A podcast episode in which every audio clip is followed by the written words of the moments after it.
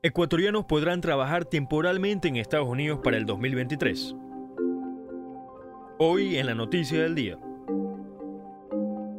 Esta semana autoridades estadounidenses emitieron la lista de los países que pueden acceder a las visas H2A y H2B, que permitirá a extranjeros trabajar en su país de manera temporal en el 2023. Ecuador es uno de los países incluidos a este programa. La visa H2A le permite a una persona trabajar de manera temporal en el sector agrícola, mientras que la visa H2B permite empleos temporales no agrícolas, como la construcción, limpieza, jardinería, cocina y otras actividades. Recuerde que para aplicar primero deberá haber sido seleccionado por un empleador, es decir, haber conseguido un trabajo. Puede buscar ofertas laborales en compañías encargadas de contratar personal como ncgrowers.org o las plataformas que están vinculadas al Departamento de Trabajo como seasonaljobs.dol.gov. Una vez resuelto este paso, su empleador presentará la solicitud de certificación del trabajo en el Departamento del Trabajo de los Estados Unidos y llenar un formulario de petición. Cumplido este proceso, usted deberá solicitar la visa ya sea H2A o H2B en la embajada o consulado norteamericano y pagar el valor de 190 dólares por la solicitud.